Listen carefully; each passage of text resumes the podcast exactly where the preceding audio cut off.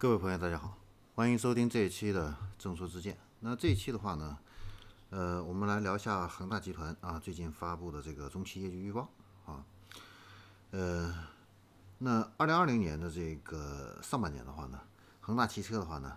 总共是给这个汽车业务这个板块的话呢，提供了三十亿元的这样的一个资金的一个支持。那主要是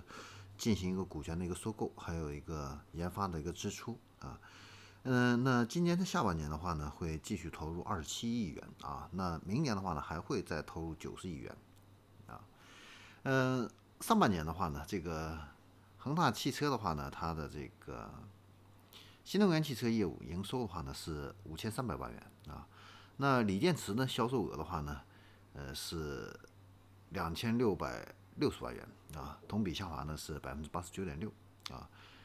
呃，那它的这个锂电池的一个销售呢，主要是并表这个呃卡耐啊新能源电池的这个业务啊，所以呢有了这样的一个营收啊。呃，那上半年的话呢，它整个这个新能源汽车这个业务部门的话呢，它资本的一个开支的话呢是三十九亿元啊。呃，上半年的话呢，这个恒大汽车呢亏损呢总共是二十四点五七亿啊，比这个二零一九年的这个亏损呢。十九点八亿啊，扩大了百分之二十三啊。呃，那从这个九月一号啊，这个呃原来的恒大汽车的话呢，是叫恒大健康啊，就是会正式更名为恒大汽车啊。那八月三号的话呢，恒驰呢，呃发布了六款车型啊，呃涵盖了从 A 级到 D 级的所有的级别，包括了轿车、SUV、MPV 啊全系列的这样的一个车型。啊，那它的这个上海还有这个广州的这个生产基地的话呢，在八月七号也都首次亮相啊。那现在的话呢，都是进入一个设备的一个安装调试这样的一个阶段啊。呃，在这个这个月月底的这个中期业务业绩发布会上呢，恒大汽车呢表示呢，它现在准备筹建这个呃恒驰的汽车展示。体验中心啊，销售啊，还有这个维修保养、售后服务三大中心啊。嗯，未来的话呢，会建三十六个展示的体验中心，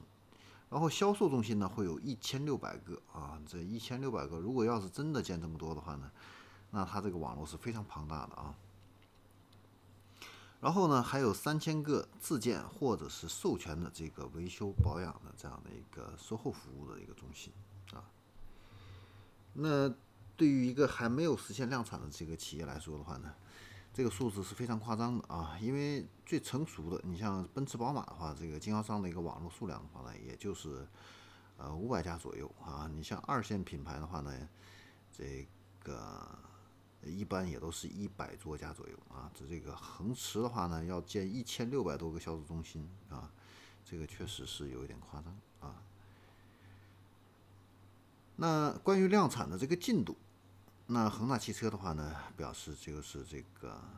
上海、广州的话呢，预计是九月份啊，具备这个生产条件啊，首期的一个产能的话呢是二十万辆啊，呃，未来四年内的话呢，还会。建立多个啊，这个年产能这个三十 g 瓦时的这样的一个电池的一个工厂，啊，呃，未来的话呢，总共啊，恒大汽车呢啊，要在这个汽车这个行业的话呢，投资要达到两百九十四亿元啊，这也是一个比较大的这样的一个数字了啊。现在一般的这个新能源汽车的这个造车新势力啊，现在这个投入基本上也差不多是这个数字。